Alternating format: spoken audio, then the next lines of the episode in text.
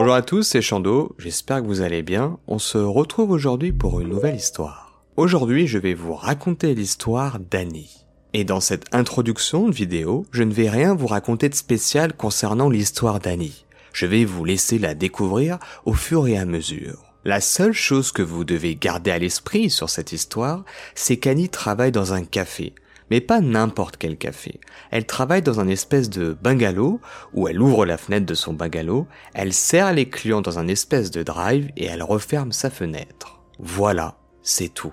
Je ne vous dirai rien de plus dans l'introduction de cette vidéo concernant cette histoire. Et si votre curiosité vous emballe, vous morfond de l'intérieur et vous empêche même de respirer à l'heure actuelle, et que vous vous demandez, mais Chando, mon Dieu, qu'y a-t-il dans ce bungalow? Je vous laisse vous asseoir et apprécier mon histoire.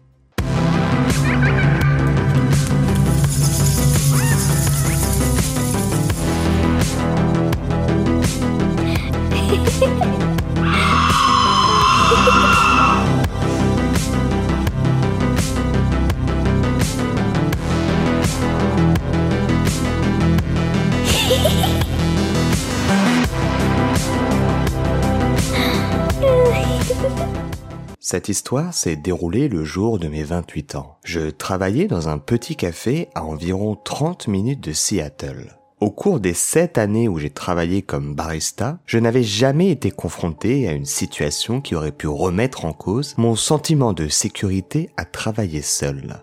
Et malgré avoir entendu de nombreuses histoires au fil des années, d'autres baristas de la région qui avaient subi des interactions violentes ou dangereuses avec certains de leurs clients, je me considérais comme chanceuse de ne pas me compter parmi eux.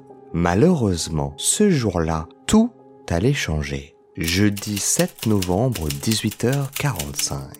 Comme à mon habitude, je m'apprêtais à fermer le café aux alentours de 19h. Il était très rare que des clients passent par le café après 18h30. Et c'est pour cette raison que j'ai légèrement sursauté quand j'ai levé les yeux de la machine à expresso que j'étais en train de nettoyer. J'ai vu un homme debout derrière la vitre fermée à côté de moi. J'étais surprise car il n'avait fait aucun bruit en s'approchant du café et n'a rien fait pour attirer mon attention une fois qu'il était arrivé. Non, au lieu de cela, il se tenait derrière la fenêtre dans un silence complet, sa bouche esquissant maladroitement un sourire très peu convaincant. Au début, je n'étais même pas sûr qu'il était un client, compte tenu du fait qu'il pouvait simplement être un passant ou un sans-abri, connu à l'époque pour résider dans la région et qui venait parfois au café, essayant d'avoir un café gratuit.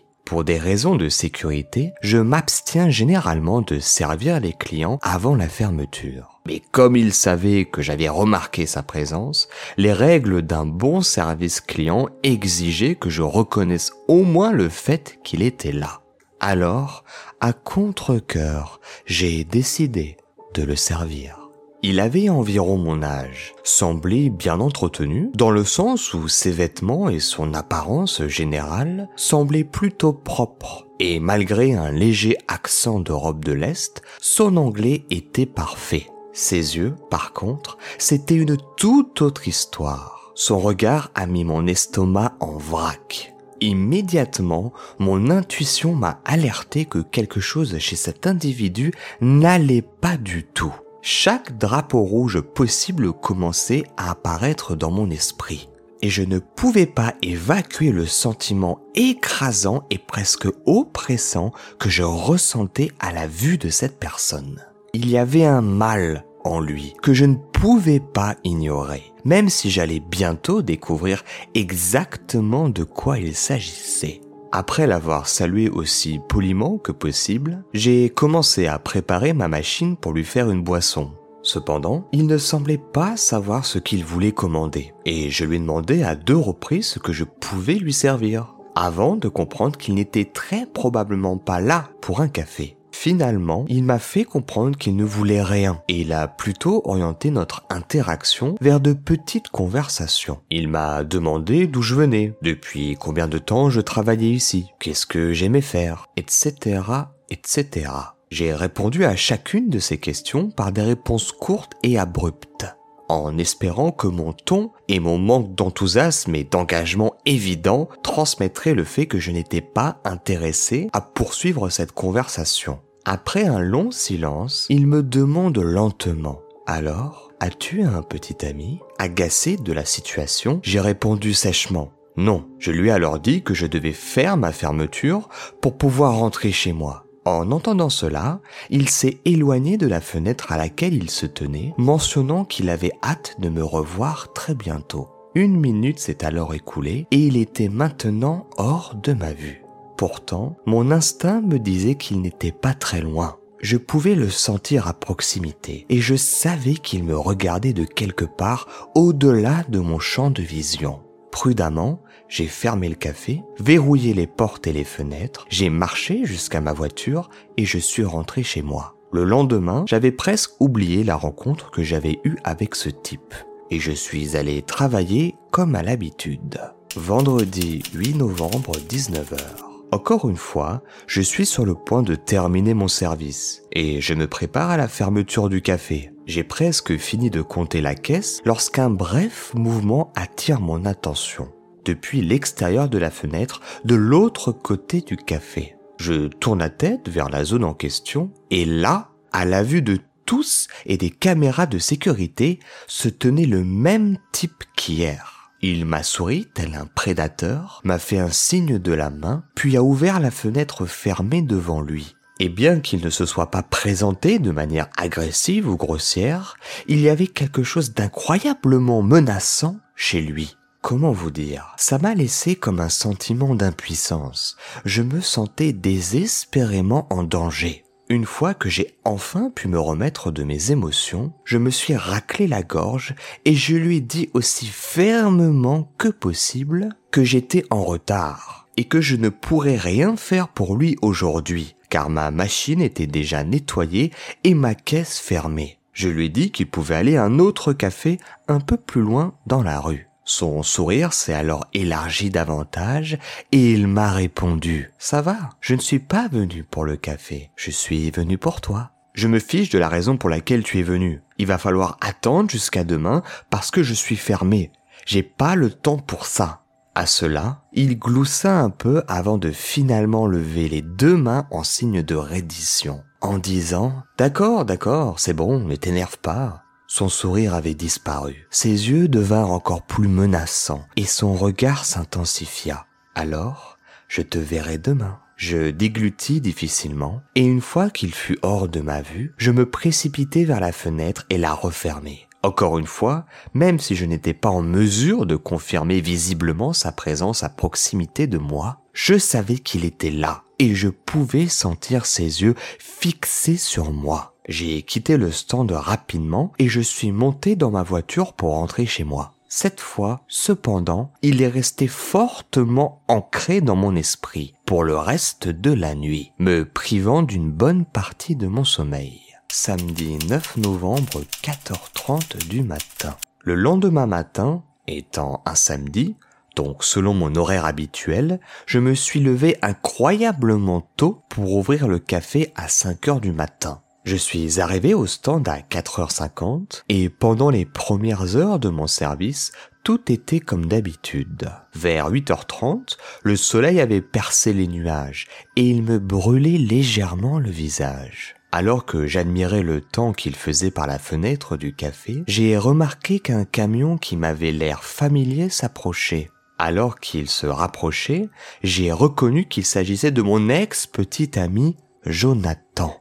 J'ai trouvé cela exceptionnellement étrange, car lui et moi n'étions pas en bons termes, en raison du fait qu'il m'avait trompé, événement qui avait mis fin à notre relation environ six mois auparavant. Il s'est arrêté lentement jusqu'au rebord de la fenêtre que j'occupais, et je lui ai demandé avec scepticisme ce qu'il faisait ici. Je suis sûr que je suis probablement pas quelqu'un que tu voulais voir aujourd'hui, mais je voulais juste passer et te souhaiter un joyeux anniversaire, et voir comment tu allais. Juste au moment où j'étais sur le point de le remercier pour ses souhaits d'anniversaire et de l'informer que non, en effet, il n'est pas quelqu'un que j'aurais voulu voir ce jour-là, j'ai remarqué quelqu'un à environ 100 mètres qui était en train de s'approcher. Vous l'aurez deviné, c'était Yvan. J'ai chuchoté rapidement à Jonathan que j'avais besoin qu'il reste ici avec moi, jusqu'à que le gars qui vient d'arriver soit parti. Je peux vous dire qu'il était capable de voir la peur ancrée dans mes yeux, et il a immédiatement accepté de rester.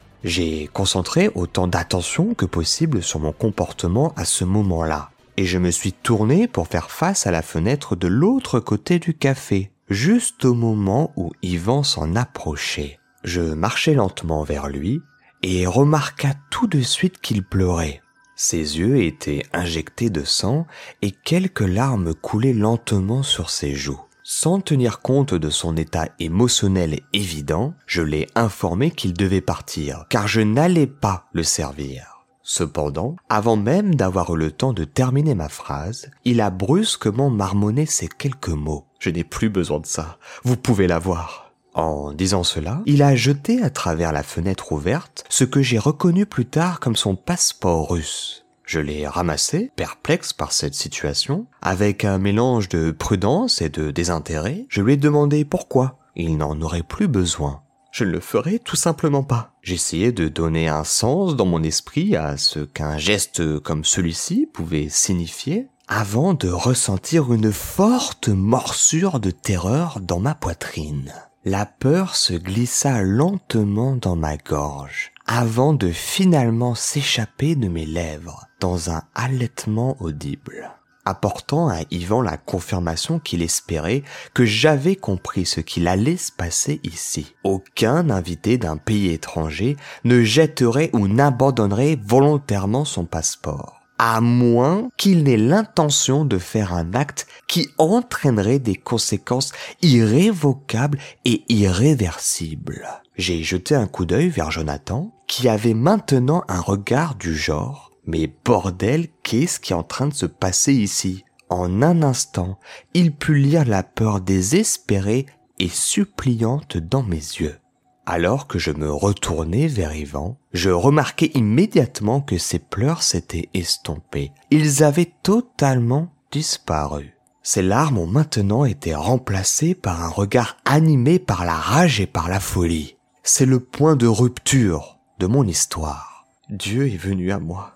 La nuit dernière, dans mes rêves, commença-t-il lentement à marmonner. Il m'a dit que tu serais ma femme.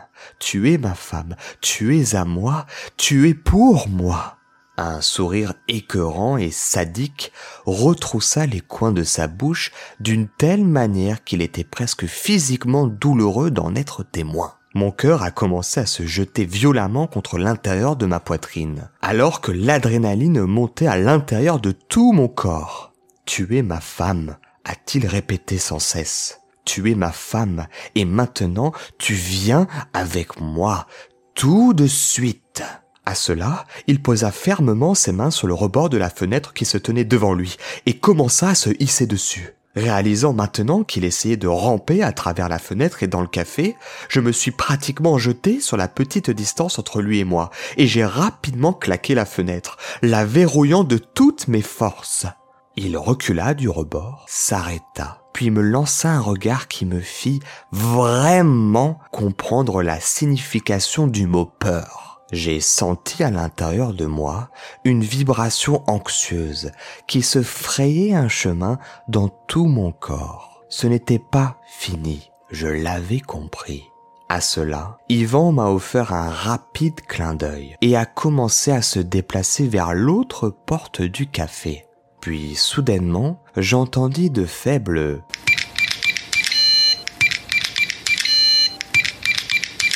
Ce bruit correspondait aux touches du clavier électronique qui sécurisait la serrure de la porte dérobée. Yvan essayait de passer par la seule véritable entrée du café. Je savais qu'il n'y avait aucun moyen qu'il parvienne à deviner le code à quatre chiffres. Et j'ai rejeté toute inquiétude qu'il parvienne à entrer mais une prise de conscience soudaine me fit tressaillir. La terreur qui a suivi à ce que j'ai entendu ensuite est quelque chose que je n'oublierai jamais. L'adrénaline a immédiatement envahi mon système nerveux dans son intégralité, et en un instant, ma vision s'est obscurcie. Alors que j'entendais le son fatidique du clavier électronique indiquant une entrée de code réussie, suivi du caractéristique d'un mécanisme qui s'ouvre, tout ce que je pouvais voir était la porte devant moi. Le temps semblait s'être complètement arrêté. Je n'avais plus aucune notion du temps et de l'espace autour de moi. Alors que la porte commençait à s'ouvrir lentement de l'extérieur, je pouvais entendre un cri presque assourdissant résonner à travers les murs du café.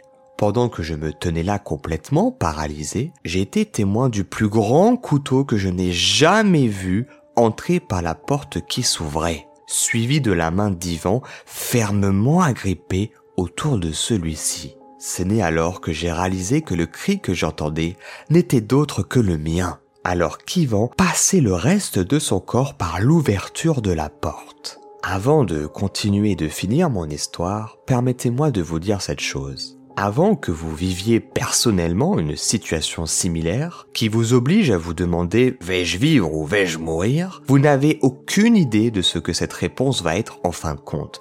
Vous n'avez aucune idée de comment vous allez réagir. Vous n'avez aucune idée de comment votre instinct de survie va se manifester. Le type de peur nécessaire pour déclencher ce mécanisme de défense en premier lieu dépasse ce que la plupart des gens peuvent imaginer à ce moment, j'ai reconnu le simple fait que peu importe ce que ce type a prévu pour moi ici aujourd'hui, j'avais l'intention de survivre. Et pas simplement survivre, mais j'avais l'intention de lui montrer une leçon que ce gars avait clairement besoin d'apprendre. Ne jamais sous-estimer la capacité de quelqu'un à se défendre pour sa vie me rappelant également que Jonathan était toujours dans mon café de l'autre côté du stand. J'ai couru vers la fenêtre et j'ai crié désespérément à travers le panneau de verre, maintenant fermé et verrouillé. Jonathan Jonathan Il a un putain de couteau les yeux de Jonathan s'écarquillèrent. Il ouvrit la porte côté conducteur et vola de son camion vers l'arrière du bâtiment. Puis, dans le coin le plus éloigné de ma vision, j'ai aperçu une présence sombre et imminente se rapprocher. Ivan, qui se tenait maintenant à moins de deux mètres de moi, puait un mal qui envahissait chaque endroit, chaque recoin de cet espace que nous partagions. Cela a rendu l'air si lourd autour de moi que la respiration a commencé à devenir difficile. C'était épais, c'était toxique dans mes poumons, me faisant presque m'étouffer. Alors que ma lutte pour respirer s'intensifiait, Ivan a commencé à réduire les quelques mètres d'espace qui nous séparaient encore en faisant des pas lents, avec son sourire narquois dans ma direction, en répétant sans cesse ⁇ Tu es ma femme, tu es ma femme, tu es ma femme ⁇ Yvan n'a finalement réussi à faire qu'un total de trois pas vers moi avant que je ne voie un bras lui agripper le cou par derrière. Je me tenais là, dans un état de paralysie totale à cause de la peur, et j'ai vu Jonathan tirer Yvan par le cou avec tant de force que ses pieds se sont envolés sous lui. Tout à coup, Ivan et Jonathan étaient au sol, juste devant la porte. Jonathan fixant Ivan avec une clé de bras qui s'est avérée presque impossible à rompre. Jonathan a crié des instructions strictes à Ivan de ne pas bouger, pas un seul muscle, pas un seul petit doigt, sinon il l'étoufferait sans aucune hésitation. Étonnamment, Yvan est resté complètement immobile, ne faisant jamais un seul signe de résistance. Jonathan a éloigné le couteau de sa portée et m'a dit de le ramasser, de le sécuriser et d'appeler immédiatement les flics. Bientôt, toute la zone a été complètement quadrillée par les forces de l'ordre. Il y en avait tellement qu'il m'était impossible pour moi de tous les compter. Ayant très peu bougé de l'endroit où je me tenais initialement depuis l'appel du 911, j'ai vu au moins six flics descendre sur Yvan à la fois, soulageant l'emprise de Jonathan autour de son cou et le retenant de force, le transportant pratiquement ligoté dans une fourgonnette qui l'attendait. Apparemment, alors qu'il parlait avec les flics après avoir été solidement retenu et incapable de fuir, Ivan a insisté continuellement, sans cesse sur le fait que j'étais sa femme. Je lui appartenais, lui disait Dieu. Il était simplement là, ce jour-là, pour récupérer ce qui lui avait été promis, moi. Et c'est ainsi que cette histoire s'achève. Vous devez savoir qu'Annie n'aura absolument aucune nouvelle de la police et comme bien souvent dans les straits d'horreur, elle ne saura jamais ce qui est advenu d'Ivan. J'espère vraiment que cette histoire vous a plu et qu'elle a été aussi intéressante et palpitante à écouter que j'ai eu à la raconter. Comme d'habitude, si vous avez aimé cette vidéo, n'hésitez pas à liker, partager et commenter.